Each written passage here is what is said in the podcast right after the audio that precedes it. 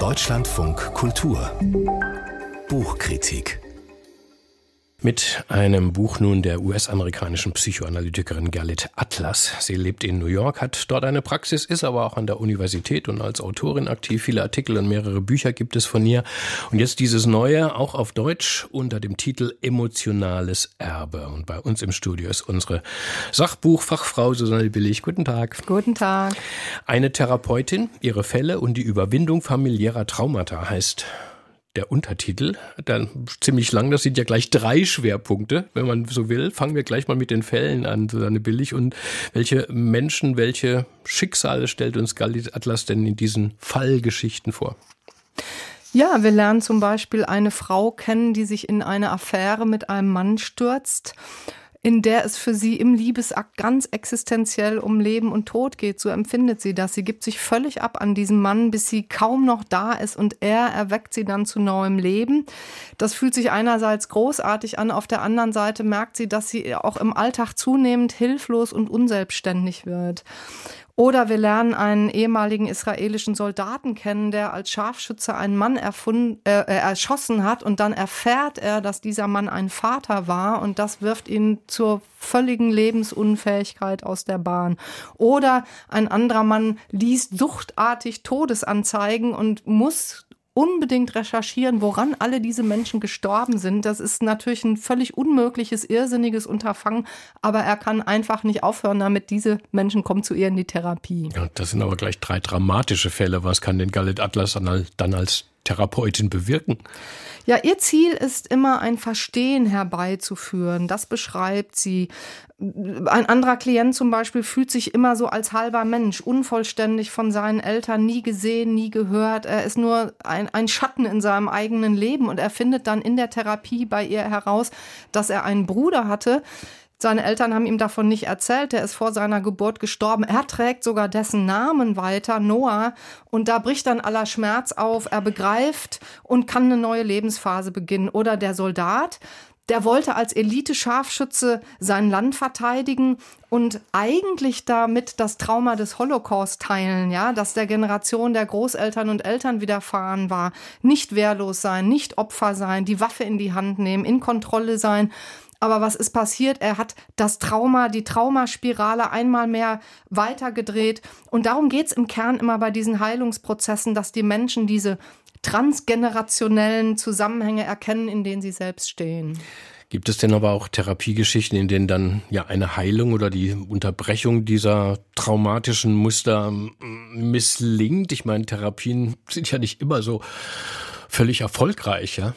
Ja, das stimmt, aber hier nicht. In dem Buch, da ist wirklich jede Therapie ein Heilerfolg. Und das macht mich auch so ein bisschen skeptisch, ja, bei Büchern wie diesen. Das ist ja so ein ganzes Genre, diese Fallgeschichten aus der Therapie. Und ich frage mich dann immer, und auch bei diesem Buch, klärt das wirklich realistisch genug auf über Möglichkeiten und Grenzen von Therapien? Klärt es auf darüber, dass nicht alle Therapeutinnen und Therapeuten perfekt arbeiten, dass man sich sehr aussuchen sollte, äh, wem man sich für einen solchen Prozess anvertraut? Klärt es genug darüber auf, wie bereit Menschen auch zur Änderung sein müssen, damit Therapie gelingt. Ich kenne viele, die komplett unverändert aus ihren Therapien herausgekommen sind, weil sie auf ihrem Leiden und ihren Symptomen so heftig beharren, dass sie sich selbst damit alle Türen zuschlagen. Das gibt es in dem Buch hier alles nicht. Aber würden Sie dann so weit gehen, dass ähm, Gerlet Atlas vielleicht so ihre therapeutischen Möglichkeiten doch ähm, idealisiert? Ja, also so für mich als Leserin erzählt sie erstmal bewegende und erstaunliche Lebensgeschichten und tut das wirklich sehr gut. Sprachlich gut, immer mit viel wissenschaftlichem Background auch. Es gibt zu jedem Kapitel Vor- und Nachspanne. Da tritt sie so einen Schritt zurück, klärt uns über die psychologischen Grundlagen auf, die uns da jetzt entgegentreten, immer aus ihrer psychoanalytischen Perspektive.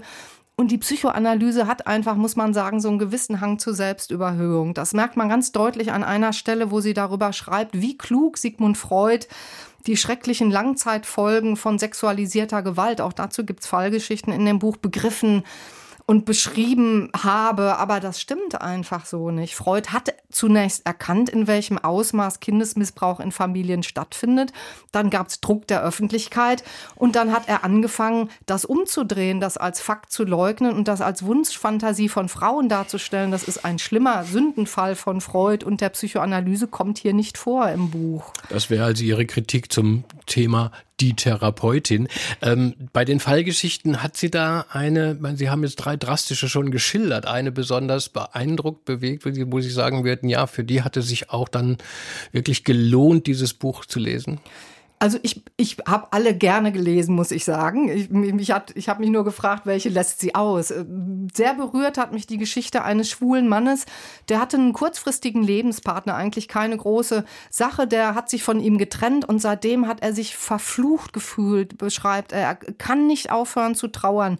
Und ihm wird dann eben wieder in so einem Selbsterforschungsprozess klar, wie sehr seine Familie überschattet war vom Suizid des Großvaters. Ganz viel Trauer, die nie geendet Und er findet heraus, dass der Großvater ebenfalls schwul war, das nicht öffentlich leben konnte, daran zugrunde gegangen ist. Dieses Trauma trägt er weiter. Ohne seinen Freund fühlt er sich sozusagen als schwuler Mann wieder unsichtbar. Und das wird ihm klar. Und wie es bei Galit Atlas so ist, mit dem Begreifen und Betrauern kann er sich dann auf einen neuen Weg machen.